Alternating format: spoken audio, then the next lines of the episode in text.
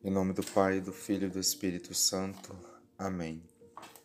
Sou o Padre Carlos Gonçalves, do Instituto do Verbo Encarnado, e nesse dia, 11 de agosto, nós celebramos, a Igreja celebra, a memória de Santa Clara de Assis.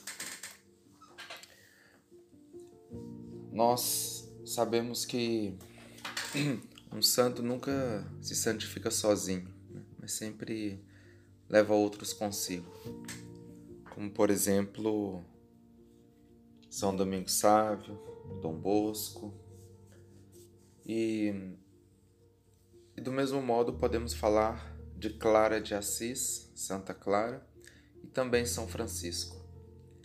E foram tão unidos na santidade, na conversão, que também, ainda hoje, quando nós falamos de São Francisco, lembramos de Santa Clara. Quando nós lembramos de Santa Clara, também falamos de São Francisco. Na memória de hoje eu queria falar sobre é, Santa Clara e ao mesmo tempo sobre São Francisco, devido à a, a unidade de conversão entre os dois. Seguindo um grande, um bonito sermão proferido pelo padre Inácio Moreira no ano de 1735, padre português, dizia ele assim, num sermão: Francisco foi o melhor pai pelas chagas de Cristo, porque as chagas de Cristo foi o distintivo de Francisco. Clara foi a melhor mãe pelo sacramento da Eucaristia, porque o sacramento da Eucaristia é o distintivo de Clara de forte que quando queremos diversificar, é, diferenciar a Francisco, pai de Clara, de todos os outros santos, chamamos-lhes, chamamos-lhe São Francisco das Chagas.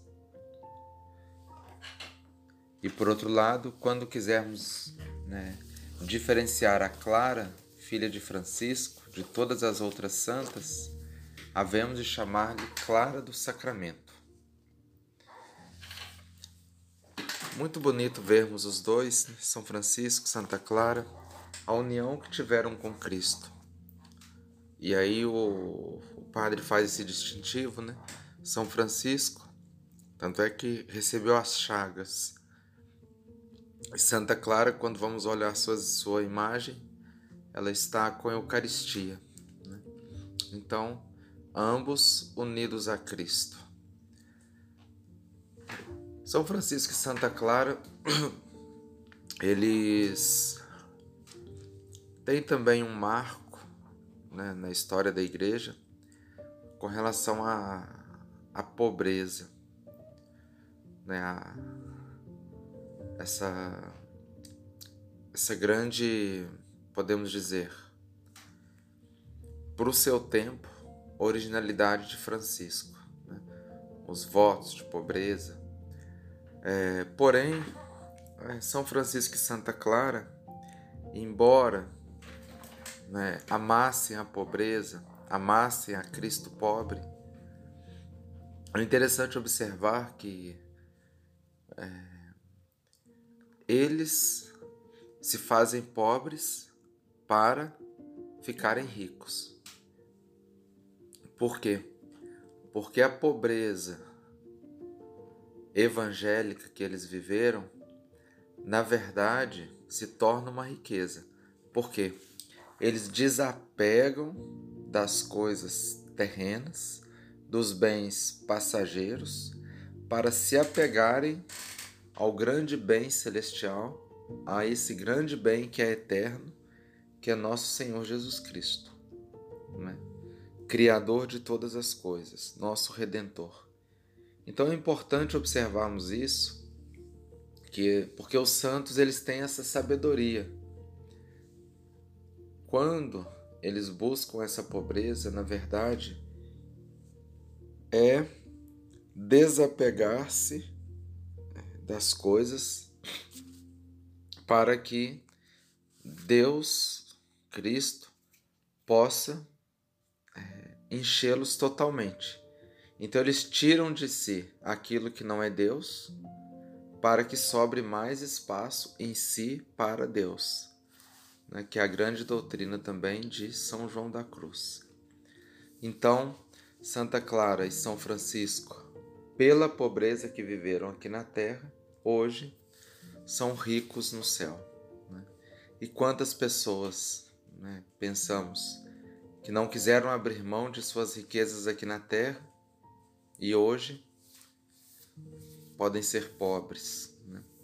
pois muitos apegados às suas riquezas né, podem ter perdido a riqueza eterna que é Deus. Então, Santa Clara e São Francisco nos levam a uma reflexão é, muito importante sobre como eu estou, como estão meus apegos com relação, com relação aos bens terrenos.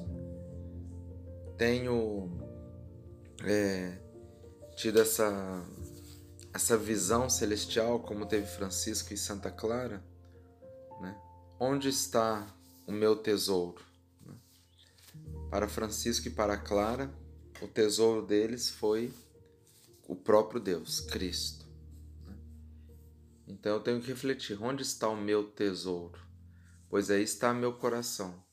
São nas coisas terrenas, né? nas coisas passageiras? Né?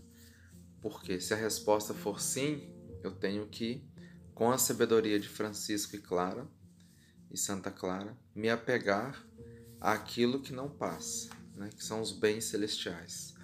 Pedimos hoje, então, a intercessão desses dois grandes santos, né, de modo especial Santa Clara, neste seu dia, que ela possa interceder por nós, para que também nós possamos ter essa sabedoria que eles tiveram, de deixarmos as coisas temporárias para nos apegarmos totalmente aos bens celestes, aos bens eternos. Louvado seja nosso Senhor Jesus Cristo, para sempre seja louvado.